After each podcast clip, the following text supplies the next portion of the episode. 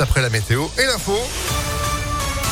Le moment de retrouver Sandrine Ollier. Bonjour. Bonjour Phil, bonjour à tous. À la une, J-2 avant le premier tour des élections législatives. Le taux d'abstention pourrait battre des records dimanche, entre 52 et 56% selon les dernières estimations. Et c'est le dernier jour de campagne électorale. Aujourd'hui, dans le Rhône, ils sont 160 candidats dans 14 circonscriptions.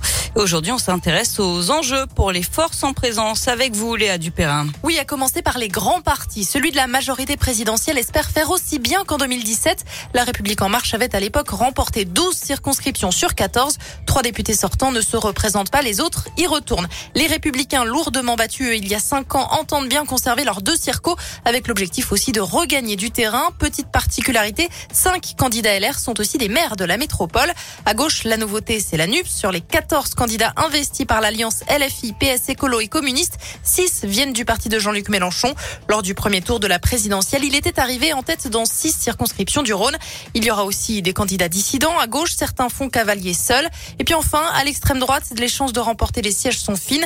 Les espoirs du RN se focalisent donc dans le nord du département où Marine Le Pen a fait ses meilleurs scores.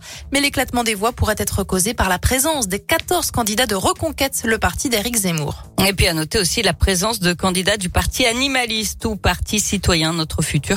Vous pouvez retrouver sur notre site internet impactfm.fr l'ensemble des candidats par circonscription et l'essentiel de leur programme. L'actualité, c'est aussi un vol à main armée dans un commerce de Sainte-Foy-les-Lyons. C'était mercredi soir, un peu avant 19h30. L'un des braqueurs a menacé le caissier avec une arme factice. Pendant ce temps, un employé a réussi à faire sortir le maximum de clients par la réserve, les a mis à l'abri avant d'appeler la police. Les deux auteurs présumés du braquage ont été interpellés par la BAC. Le butin et l'arme ont été retrouvés. Les deux suspects âgés de 18 et 24 ans étaient déjà connus des services de police. Ils doivent être présentés au parquet aujourd'hui en vue d'un jugement en comparution immédiate. Une audience au prud'homme de Lyon ce matin. 139 chauffeurs VTC poursuivent Uber. Ils s'estiment exploités par la plateforme de réservation. Ils ont occupé ce matin le pont Lafayette avant de se rassembler devant le tribunal. Une mobilisation au collège Ronsard de Mornan près de Bigné, près de Brigné, pardon, ce matin. Les parents d'élèves se sont rassemblés pour réclamer le remplacement des profs absents. Ils estiment que leurs enfants sont privés de 10% de leurs heures de cours sur cette année scolaire. À Saint-Fond, une enquête ouverte après qu'un enfant d'une école primaire ait sorti un taser lors de la récréation. Les faits remontent au 20 mai dernier. Selon BFM TV, il aurait dit vouloir s'en servir sur un autre écolier. Un adulte est tout de suite intervenu et a récupéré l'arme. Et puis à Vaux-en-Velin, la grosse bêtise de deux enfants de 2 et 5 ans.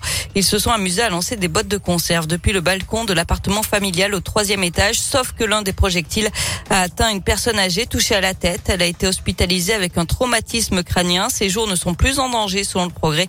Les parents, eux, ont été placés en garde à vue. Allez, du sport avec euh, du foot Autriche-France ce soir. C'est de la Ligue des Nations, c'est à 20h45. Les Bleus, pour l'instant, n'ont pris qu'un point en deux rencontres. Et puis du tennis avec les quarts de finale de l'Open Soprasteria à Lyon. Avec en ce moment Alexandre Muller. À suivre également euh, Richard Gasquet, Emmanuel Guinard et un duel franco-français entre Hugo Grenier et Corentin Moutet. Merci beaucoup Sandrine. C'est pas beau de se moquer. Moi, jamais. Non. Non, mais Non, non. c'est pas votre genre. Non, alors jamais, jamais, jamais, jamais. Vous êtes de retour lundi, c'est mieux. C'est ça. Un bon week-end d'ici là Bon pour vous reposer et profiter du beau temps. L'actu à tout moment, impactfm.fr et puis rester informé. L'info, ce sera aussi dès 16h avec euh, Antonin euh, cet après-midi. Météolion.net